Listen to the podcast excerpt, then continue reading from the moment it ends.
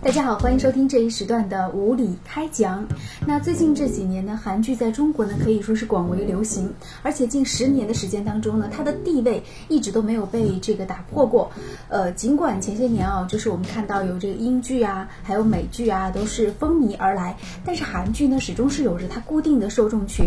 尤其是前一段时间最火的一部韩剧，相信啊很多人都看过《来自星星的你》。那这部剧呢，不仅是火了一个这个。叫做金秀贤的年轻的这种明星，那韩剧为什么这么火呢？我们也和时事评论员五月小龙先生来跟大家一起来分析一下，就是你怎么看待这个男来自星星的这个男人现在这么？说到韩剧，首先我们要谈谈韩流。韩流作为一种文化，自从进入中国市场以后，就受到各种各样的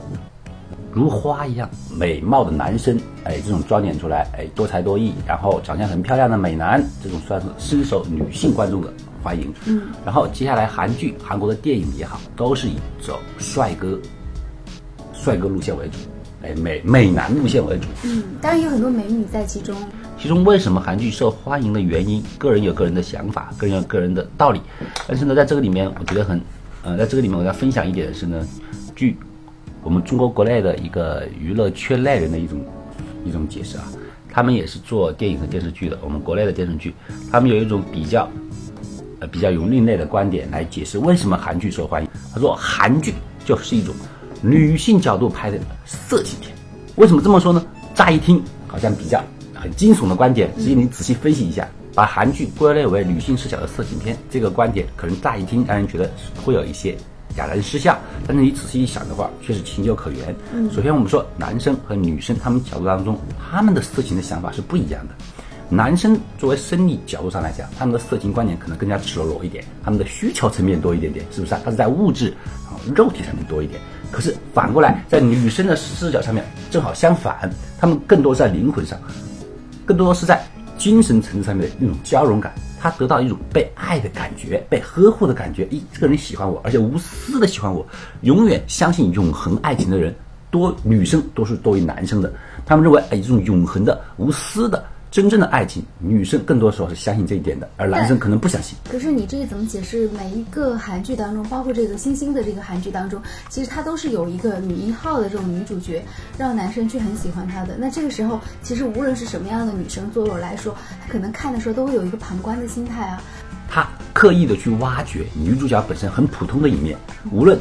主角本身是多么多么的有不同的身份或者有不同的生活经历，但是他一定要带出他最普通的那一份，这普通一份有一种普遍性。比方说我们看到的《来自星星的你》那个女主角，虽然赋予了她一个很牛逼、很了不起的电影演员的身份，但是我们同时给予了她糊涂、